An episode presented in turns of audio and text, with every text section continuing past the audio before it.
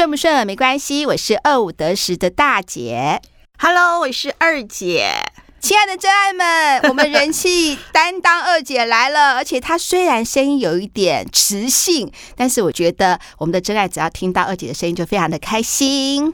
我并没有磁性，那是怎样？就是沙哑？没有啊，我有一点感冒。这一次感冒是上上礼拜吧。嗯，然后呢，我每次都吃一个，就是那个大正制药那个黄色那个药粉。嗯，确诊的时候吃那个，我就觉得非常有用。就这次感冒嘛，吃完之后我觉得。没有得到舒缓，然后还就是喉咙还越来越痛，三不五时好像感觉有自己快要发烧的那种感觉。嗯，那我就去我们公司楼下的耳鼻喉科看。嗯，那看完了之后，他还说什么我的左耳发炎，讲的还蛮严重的。可是我那时候就觉得是这样吗？那但是我就还是有乖乖吃药。那我大概吃了一天半之后，我发现丝毫没有任何的舒缓。嗯，不如我吃那个大正制药来的有效。对，虽然它没有彻底解决，但是它是有好的感觉。嗯，然后我就又吃大正制药，那我就觉得这样不太对。对，然后呢，我就去找了我的御医，呃，赖颖达医师。说到赖颖达医师，我就会想到了名医真心话的节目，哦、我就开始抖了一下。然后呢，二姐很久没更新了。是的，我会好好的反省，在 二零二四年这一年当中，好好的反省我自己。哎，那我们也可以请赖颖达医师来讲，因为我之前有在节目里面也提到过，我也是跟你状况也一样，看了好几次之后，后来回到了万方医院看，我就是很严重的鼻窦炎。嗯。好，然后我就先早上就当就是很恬不知耻的就赖他说，你今天的门诊三点吗？他就说对啊，那我说那我我今天会过去，那时候我当时就希望说他就说好他会安排，那我想说太好了，那我就我就很不要脸的想插队，对，有点像好像是 VIP 一样，对，就是走后门这样子哈，就是这么不支持。就我去了之后，发现里面蛮多人的，嗯，那时候我还想说，就有一种尊荣感。油然而生，叫做哦，嚯嚯嚯，不用等，没有等，还是等。那时候等呢，因为我车子乱停，我就有点紧张，焦虑了，我就开始很焦虑。因为呢，最近呢，我们更改了那个交通法则，罚钱没有关系，千万不要记点哦。我那时候不知道，我一个月之内四点，哇，好可怕！那会怎么样？六点就要去上课，十二点就拜拜啊！哦。一个月内是不是？呃，还是终身？一年什么终身就完蛋了？那为什么我会四点？我必须要解释一下。呃，有因为我那时候肠胃炎嘛，就不是肠胃，就肠燥症嘛，所以我拉肚子。所以我拉肚子呢，我就把那个车子乱停。对，因为我已经来不及了。对，这个我们之前常常跟我们真爱有讲过，非常的糟糕。但是我在我不是在交通繁忙的地方，嗯，当然这也是不对，不是借口，但是。反正我就是被开单了。好，那另外一个呢，是我送我儿子回北投三总嘛，的路上，那个路上我被开了两次，因为你根本不可能相信说那边的时速是那样。嗯嗯，后来呢，我就请那个我女儿的男朋友帮我去查，因为他只有那个地点嘛，那他们就是科技业比较知道说那一根照相杆到底在哪里，嗯 嗯，把它找出来之后说天哪，藏在这个地方，好，嗯，那我就知道了，就是因为有这样的一个一个月四点之后，我就开始很焦虑，好，然后焦虑完了之后呢，我就忍不住的又赖了一下说。我到了耶，他没读，那我想说好吧，那就算了，我就等一下。哎，过了再过了两位之后呢，就轮到我了。哦，好，那我想应该是有小插一下啦，好像对对对。那我就去看，感冒蛮严重的，他就判断说这是应该一般的感冒，并不是什么流感或者是什么。嗯嗯。那时候去看他的时候，我每一颗牙齿都很痛。那真的不是流感吗？你是不是，整是牙龈肿了。反正他就帮我嘴巴也消毒了，喉咙也消毒了，鼻孔也消毒了，能够消毒的地方都消毒了。我就说你看一下我的左耳，他看一下我左耳，说很好啊，耳道很干净啊。那我就说没有发炎吗？他说：“谁跟你说发炎的？那我当然没有讲说是另外一个耳鼻喉科。我说：“哦，没有，我觉得闷闷的。”他说：“哦，没有啊，那个是你喉咙发炎整个的关系，耳耳道并没有发炎。”嗯嗯，那我就吃了他药，我就跟他讲说：“我这天睡得不太好。”他就给我有一包是晚上吃的。嗯嗯嗯嗯嗯，我那我不知道是不是心理作用，反正呢，我就看完他之后我就吃了一包。吃了一包之后呢，我就回去上班，弄弄弄的。晚上大概七点钟，我又吃了一包。我吃完之后，我就去睡觉了。有的时候鼻子或者是口腔会有一种抗组织胺的药，就会想睡。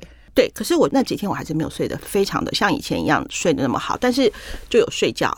我隔天我的美妙的声音就恢复了大概八成。同事马上就说：“哎，你比较好了。”我说：“对，我就恢复现在这个美妙的声音了。”太好了。那最近的感冒非常的多，嗯嗯，所以说大家如果说我们的真爱们，如果你去坐捷运啊，或是坐公车啊，或是大众运输系统、高铁什么的，我建议戴口罩。对对对，一定要，这是一定要的。嗯嗯，我觉得口罩还是先把它戴起来，然后呃，算是一个自我的保护。那刚好最近又比较冷，所以我觉得哎也不错。不过我觉得，因为我昨天哎礼拜三去台中嘛，然后我就发现呃台北那时候还下一点小雨，嗯，然后呢就一路慢慢慢慢慢慢慢过了桃园之后，就变成有一点点太阳，然后接下来就慢慢慢慢就晴天了。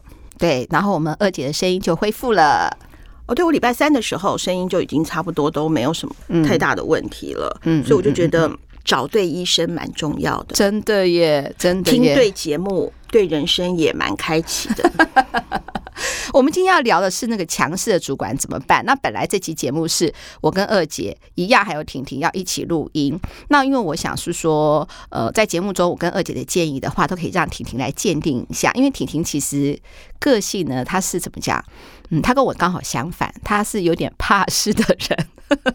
所以我想要说，如果她一个新鲜人来看的话，看看敢不敢照做。如果她敢照做的话，表示我们的建议是应该就是有用的；否则的话，就是我们两个人。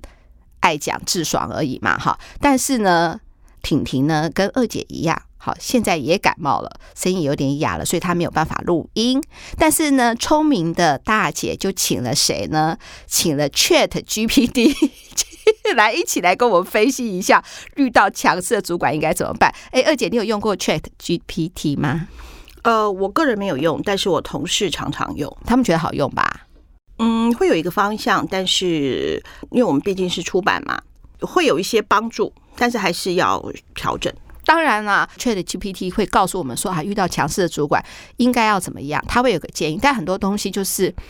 太条列化了，那有的时候在实行上面，他也没有说的很清楚，不知道应该怎么办。比如说，他说要冷静面对，那什么叫冷静面对呢？我们就不知道嘛，对不对？所以，我们今天可以来讲。但是，我想讲这个之前的话，我就先问了 ChatGPT 说：“哎，其实主管分成哪几型？”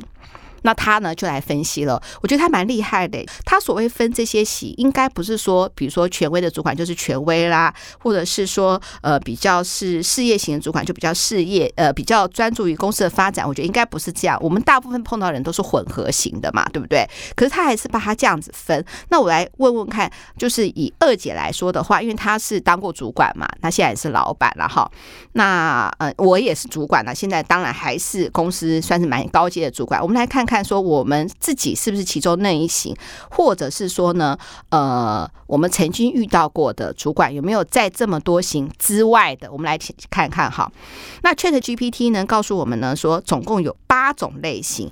第一种类型是权威型的主管，他说呢，权威型的主管呢就是决断力很强，然后目标导向，而且非常有自信的领导者，他们会很快的做出决定，而且希望团队呢就是。都 follow 他们的指导。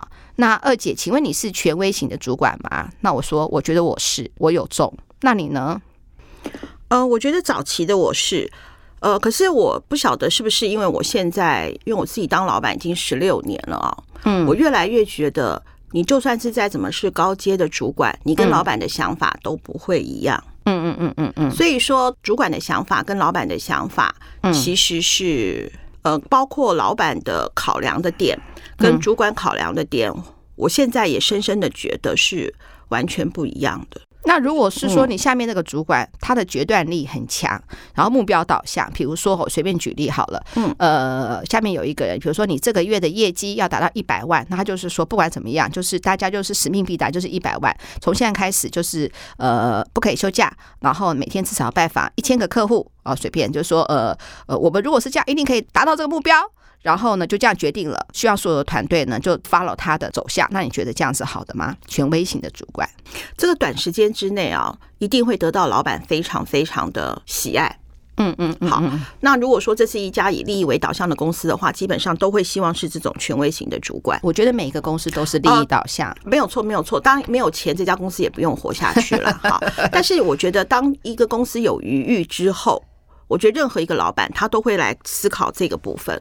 好，这就是权威型的主管嘛。那二姐就想到是说，这样当然是说啊，就是反正赚钱为目的，绝对是好的。他会担心其他的问题，所以他就是对这样的主管很好，可是他有保留嘛。好，那我们来看看第二个主管，第二个主管就是民主型的主管。什么叫做民主型的主管呢？就是说他很喜欢团队工作，所以说呢，很重视每一个 team member 的参与跟共识，然后他们会常常开放讨论，然后呢，让。集体都有一个决定之后再往前走，这种是民主型的主管。也就是说呢，他跟那个权威型的主管刚好是相反的。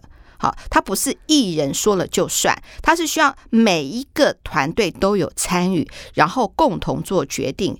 呃，当然有中间有沟通跟讨论啦。哈。然后呢，那群体呢有一个决策之后往再往前走。那二姐你觉得呢？我觉得我刚刚看了这 ChatGPT，它都只列出说这个主管的特质。其实，在任何一个主管，他都会有优劣。所以，你如果问我说以你刚刚给我看的话，我觉得每一个都很好。嗯，对啊。可是，他都有他的一些，就像事情嘛，一定有正反两面，一定有好有坏。嗯嗯嗯。所以，我觉得对我来讲都是非常好的。就不过，就像大姐说了，其实这个也没有单一就一定是怎么样的。对对对对，对，它一定是混合型的。就那个二姐。讲的意思呢，我觉得就是说，一人说了算，有的时候很好，好，有的时候也不太好，很可怕。好，另外一个就是说，团体做决定也很好，但是呢，会不会拖慢整个进程？大家都要 OK，那万一有一个不 OK 怎么办呢？就会有这样子。虽然是民主开放，可能也会有些问题。好，那第三个叫做教练型的主管，教练型的主管是什么呢？他跟民主型的主管，我觉得最大的不一样是，他希望所有的人。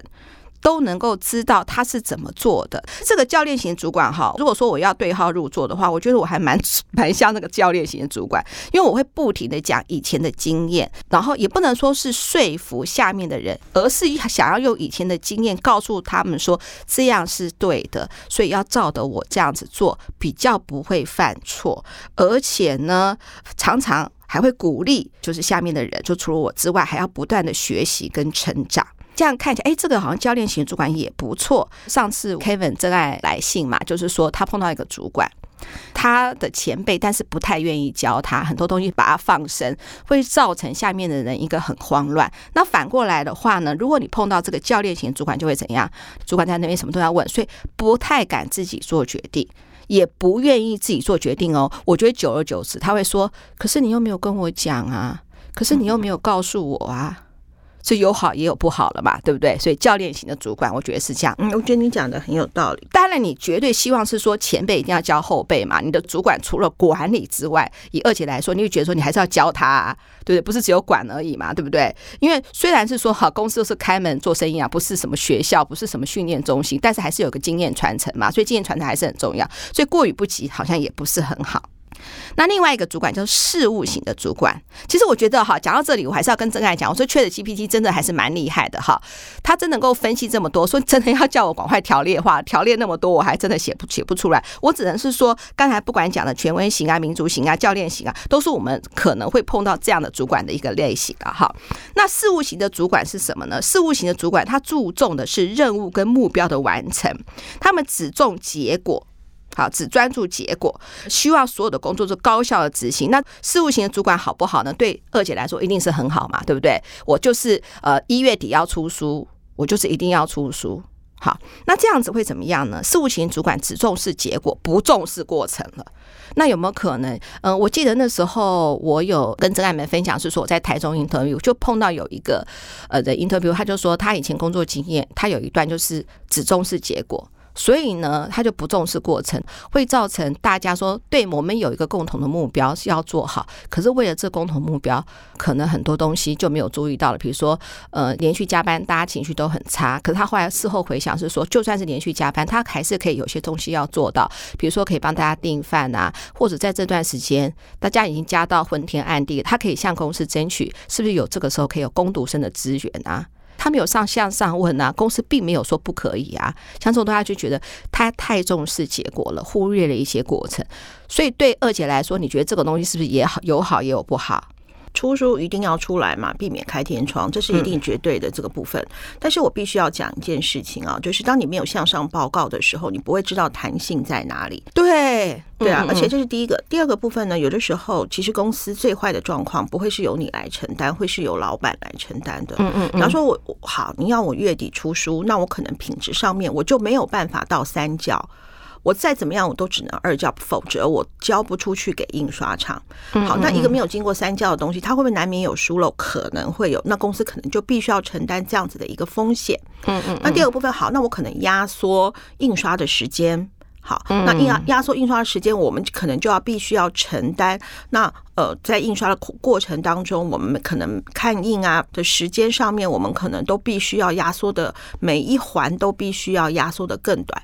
那公司可以接受吗？嗯，就是所有东西都存在着风险。嗯，那有些有些可能这这个东西是年度大书，那公司可能不愿意。好，那我们可能就这个时候很正式的告诉通知我们所有的通路，我们必须要延后一个礼拜。嗯嗯嗯嗯。那我觉得这个东西其实是可以接受的。嗯，因为后面承担的风险可能是。公司没有办法承担的，对啊，对啊，所以那你如果不上向上报告，你只认为说啊，一定要出，一定要出，一定要出，对，那这个东西就是你的着眼点会不相同，嗯嗯，对对对，所以说我觉得有在工作上面，其实弹性是很重要的。嗯，那还有一个就是转变型的主管，转变型的主管呢，他是怎么样？他是激励型的领导者，所以他很容易跟老板要糖，他觉得有糖呢才可以激发团队成员的热情跟创新，这也是过于不及呀、都不好啊，对不对？比如说好了，呃，我说二姐，呃，我们这一个礼拜因为要加班，请问可以给加班费吗？他认为有激励才会好，对下面来说真的就是很棒啊！我这段时间就是有特别的付出，所以我应该得到额外的一个公司的一些反馈啊。但是对公司来说会不会有困扰？我觉得会。这代表什么？很多东西都是要以利来驱动，你就变成又没有弹性了。大姐有合作一个大公司，我有一次就问她说：“哎，你在哪里？”她说她要赶回家。我说：“哦，你要赶回家接小孩？”她说：“不是，我要赶回家。”加班，我就说，哎，什么叫做赶回家加班呐？他说他们公司因为节约能源，所以他们大概七点的时候就会关大空调，之后呢就会就大空调会先关，就第一个就会很热，对不对？之后呢大的电源也会关了，所以他要赶回去。我说是什么？他说因为公司就是不希望员工加班，所以用这种方式。我说不希望员工加班，他说对，不希望员工加班。那我说如果要真的要加班怎么办？他就说公司真的要加班，要在什么时候提出来，你知道吗？一个礼拜之前提出来是有加班费的，然后所有主管都签字 OK，他就可以加班。我说为什么要这么麻烦？因为有三个原因，公司已经公布了。第一个。就是如果你要加班，没有正常的原因要加班的话，他会怀疑你的时间规划、工作效率是不是 OK。这个分成两个嘛，一个时间规划有问题，那我们公司来解决你；或者说其他的协助单位没办法协助，他认为说给你的工作量你是应该完成的，无法完成的话，那就是你要提出检讨。那大家都觉得说，哦，原来我如果我要加班的话，是表示怎么样？表示我的时间控管不好，表示我的规划不好，什么什么什么的。在公司来说，就是说呢，不要轻易加班，每个工作都做到太自然，就做到说，哎，我这做不完就是加班好了。我需要你的有效运用你的时间，也就是说，你最好是呢，这段时间工作很忙，那你就嗯，可能上班时就少喝一杯咖啡，因为咖啡可能也是休息时间，好，比如提谈时间稍微整理一下或什么样。我是这样子讲了哈。那他赶回去的话，就是要加班，因为没多久公司就要关大电源，他在公司他说他会热死，所以他赶回去加班。但是这代表什么呢？公司呢，当然不愿意付加班费。我老实这样子讲，但是呢，公司也不愿意是说，呃，要你就是说只加班不给加班费。中间的平衡就是什么？以公司来说，说真的要加班，我还是要给你加班费。但是我希望这个加班费是在应该支出的时候支出，就是也就是像上面那那些点都 OK 的时候，我再支出。如果你都要力之所趋的话，你变成这个团队的那个效能，其实会被局限。可是我比较怎么讲啊？就是说，我觉得你讲的整个大方向都是对的。但是因为他公司可以这样做，是因为他是大公司。对，有一些人是因为我不我大公司，他会有一个大公司的光环。嗯，因为就像我有一个上市上柜。公司的好朋友，嗯，其实他他们家已经财务自由了，他根本就不想再继续做，嗯，但是他的老婆不同意。嗯嗯嗯嗯，他们家财务自由喽，好，老婆不同意，他想要离职之后休息一下，之后去比较小的那种公司上班。我知道你上次有在节目里面分享，就是我会很自豪的讲说，哎，我老公是医生。好，举例来说了哈，那是哪里的医生？是台大医院的医生。我随便举例子啦哈。那大姐夫当然不是医生了哈。我总不好意思想说，哎，你老公在哪？哦，他是二五得十诊所的医生，差不多是这样子的意思，是不是？哦，虽然我举例不太好了。对对对对对对，非常的贴近他老婆的想法。他跟我年纪差不多，还虚长我两三岁嘛。嗯嗯嗯。所以说他也快六十了，他真的蛮累的。嗯，那他就很想离开，可是就不行，为什么呢？因为他在大公司上班，家人也不准。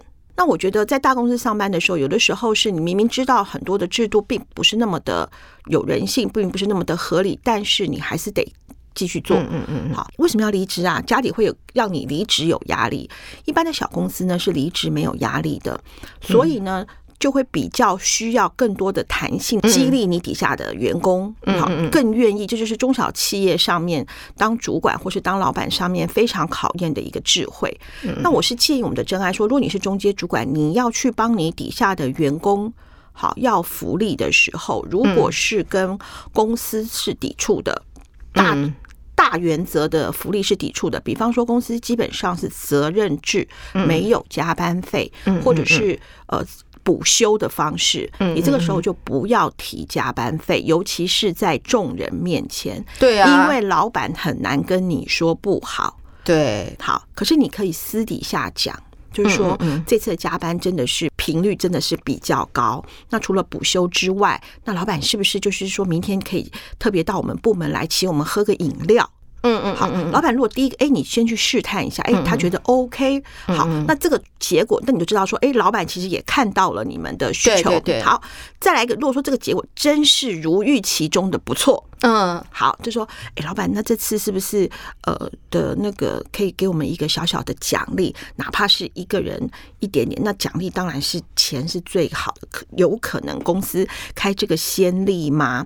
那如果没有可能，那老板是不是除了口头激励以外，那就请再请我们喝个饮料或是下午茶？对对对对对，我觉得这样子也会提醒老板说啊，他其实可以。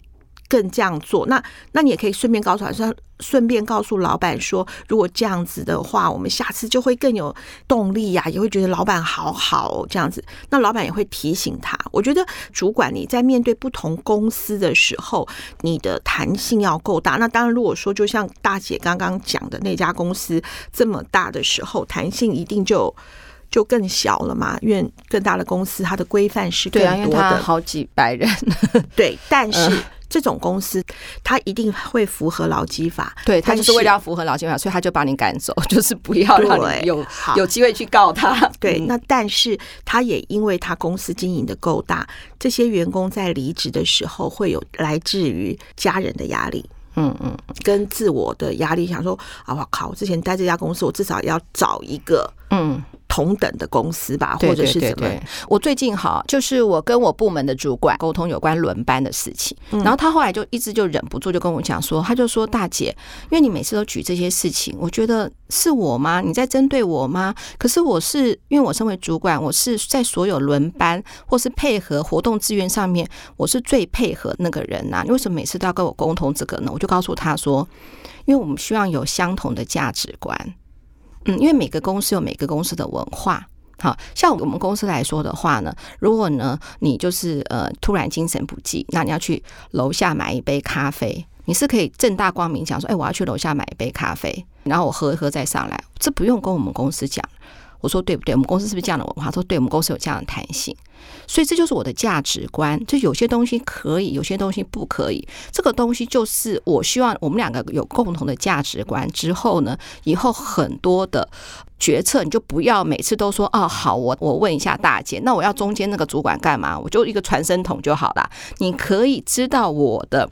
呃价值观是什么，嗯、比较有效的跟下面沟通，这样子也会比较好。不要每次都是我来讲，我来发号施令，我来做最后的决策。如果我们有这样共同的价值观就好。但是因为中间可能如果你有些错误的一些判断，我必须要承受。可是我希望这种东西会越来越少。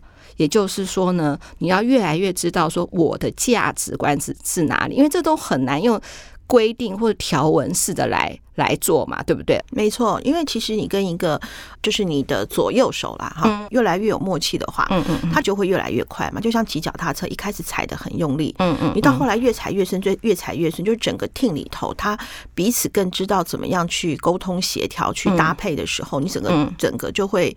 运作的非常的流畅，那脚踏车也会越骑越快。嗯，嗯那还有一个就是叫做事业型的主管。这个什么叫事业型的主管呢？他是怎样？他是比较强调说一个一个公司的教育训练，所以他会跟你讲说，好，比如说二姐，那我觉得是说，呃，现在呢，我们应该就是要学会拍摄影片。我随便举例啦，哈，我们现在出版社应该要拍摄影片，拍摄影片呢，我们可以做，呃，可以放在博客来啊、诚品那边，然后让大家知道书的特色在哪里。那你可不可以送我们去学专业的摄影？一个人要三万，我们三个人的话总共要九万。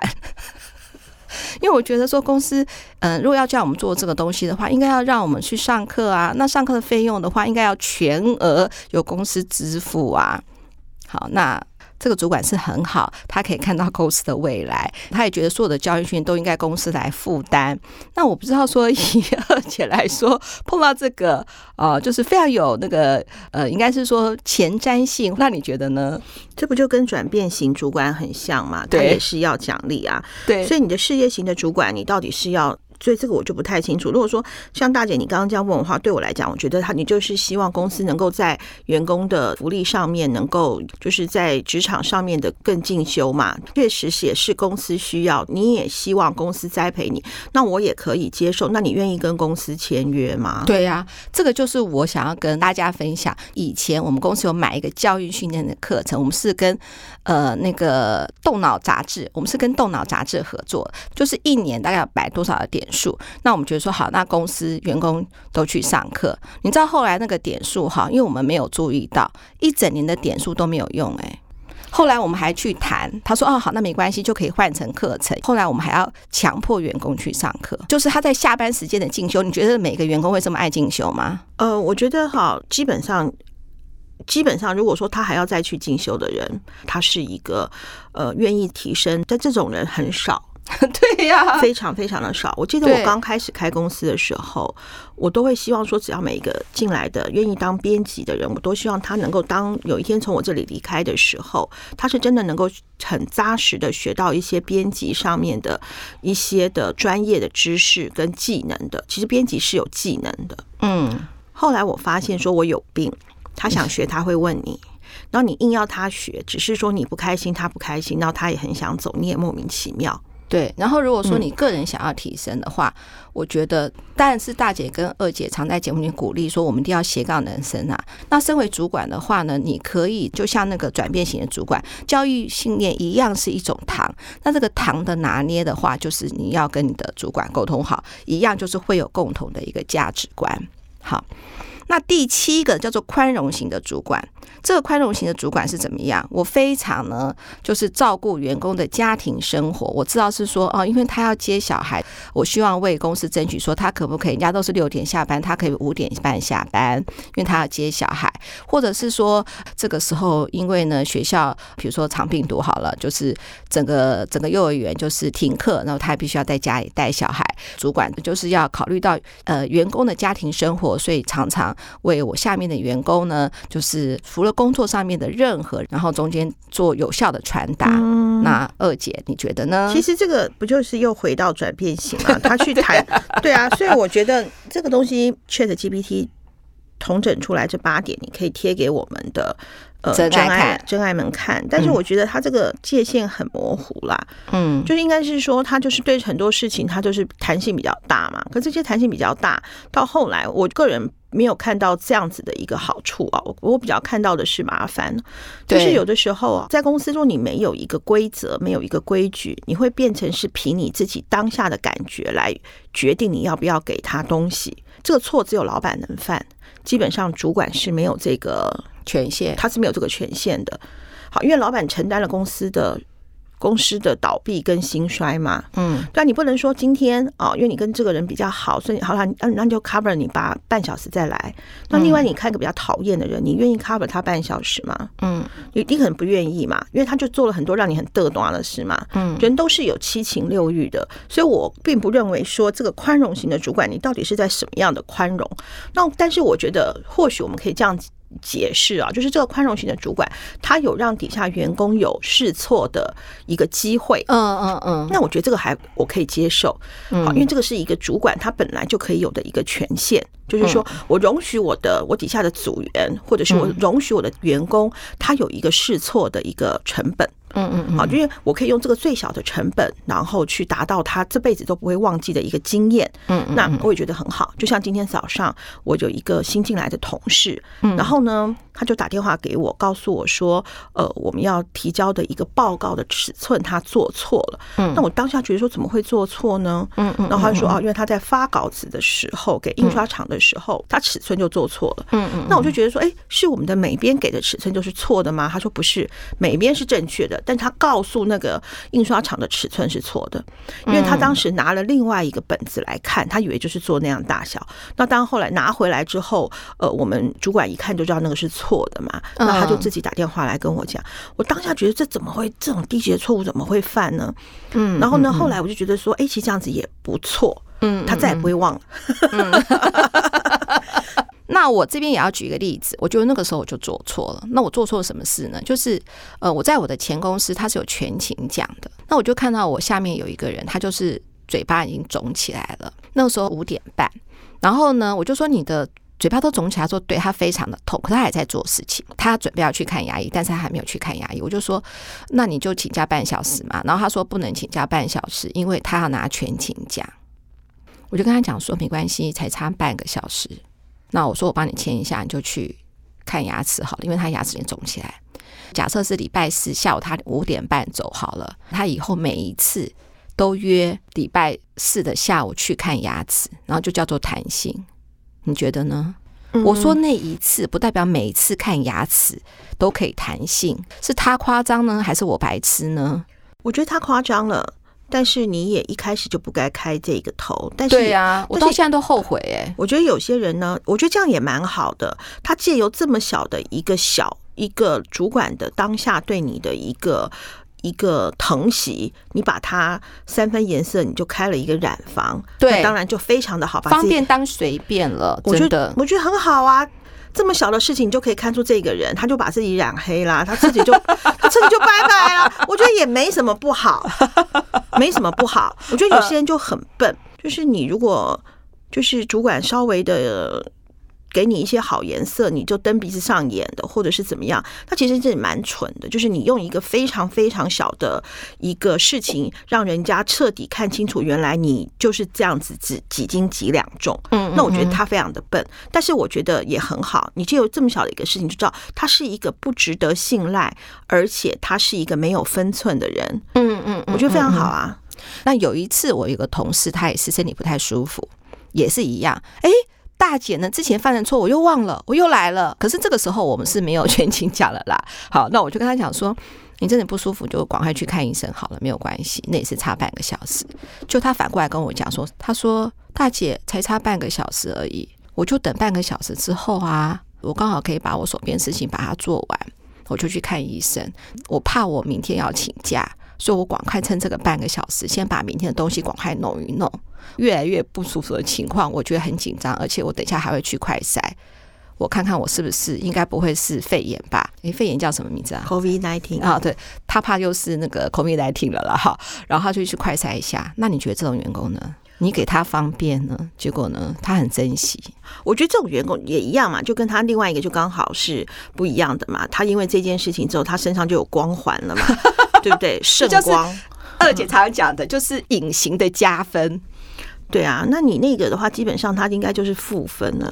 对啊，所以我觉得那个，我觉得有些东西啊，就是你自己的分寸的拿捏，一定要掌握的非常好。就像我儿子，他现在他已经算是蛮熟了。有一天上早班嘛，他还叫我六点半叫他，我就说。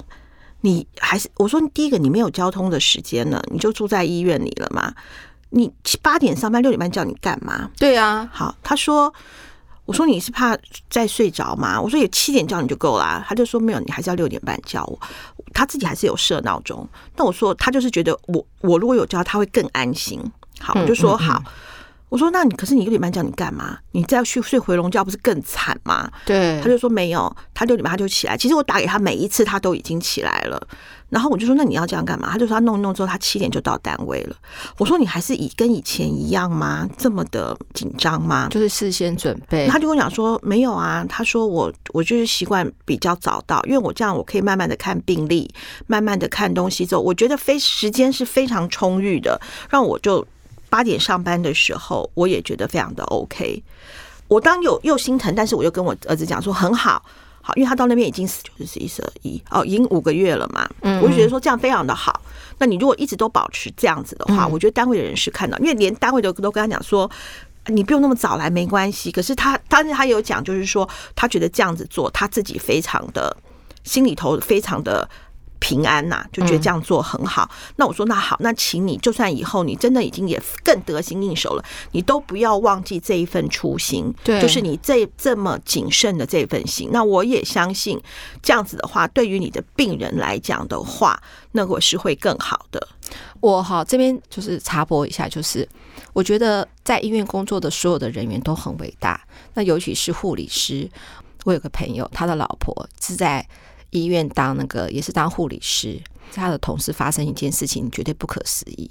嗯，就是呃有一个病人在加护病房的时候，哎，应该不是加护病房，应该是说在恢复室的时候，嗯，突然好站起来攻击护理师，嗯，然后把他的头撞去敲那个病床，所以他整个颜面这边牙齿啊什么都都碎啊断啊怎么样，然后昏倒在旁边，然后这个病人再回去再躺着。病人是因为他在还在麻醉恢复的状况之下，所以他其实是要负担的责任是比较少的，少到哪里我后来不知道。我所有的焦点都在说那个护理师怎么办，因为他们快掉了监视器，其实那个护理师受伤就躺在那里了，好像也有一些赔偿金。那我是职灾啊，对，那我就问他说：“请问这个赔偿金可以到两百万吗？”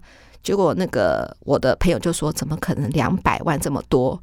我说：“在颜面就算修复好了，这是一辈子的心理压力跟伤痛。”他说：“对，如果你要心理的那个智商或医院全额，一定是全部负担。但这个风险有多么的大，我都不知道会有这种事情哎、啊！反正我就觉得护理师，也许我们有一天可以做一集，好。”呃，也许二姐的儿子假设不方便上节目的话，或者他愿意的话，我真的可以做一期甘苦谈呢。我们一定要好好尊重一下我们的护理师。我觉得我们的政府啊，我我不晓得是不是都不不清楚哎，有一些真的是太不知民间疾苦了。我们的主管机关呢，大家到那边讲医护比，说什么一比十二就很夸张了，对不对？嗯，让你猜猜，他们医院的医护比是？大夜班是几比几？一比二十不止，一比三十不止，一比三十八啊！一个护理师面对三十八个病患，大夜班。我问他说：“为什么？”因为只有一个大夜班的护理师，加上一个值班医师，值班医师是在值班室的。那我说：“万一有什么状况？”他说：“没有办法。”因为医院评估完之后，重症那边是两位，他们这边是因为他们这边算是比较轻症的。可是三十八个人的，只要有两三个病人开始鼓噪，你知道这有多惨多可怕吗？那我就说大夜班是不是大家都睡着了没什么事？他说错，大夜班其实有非常多的事，你要帮早班，因为早班来的时候马上就要有药啊，所以你要做好一整天整天的。就大夜班的事情其实。非常的多，哎，那如果是这样的话，可不可以加强那个保全啊？我觉得保全还是很重要，哎，我还是会怕到，因为我假设哈，我是自己想了哈，我不知道实际状况是什么样。如果说真的碰到有些人在那边鼓噪的话，是保全可以稍微维持一下秩序。嗯，大夜班的保全，因为他们的科别比较特别，嗯，好，那他们叫做护佐。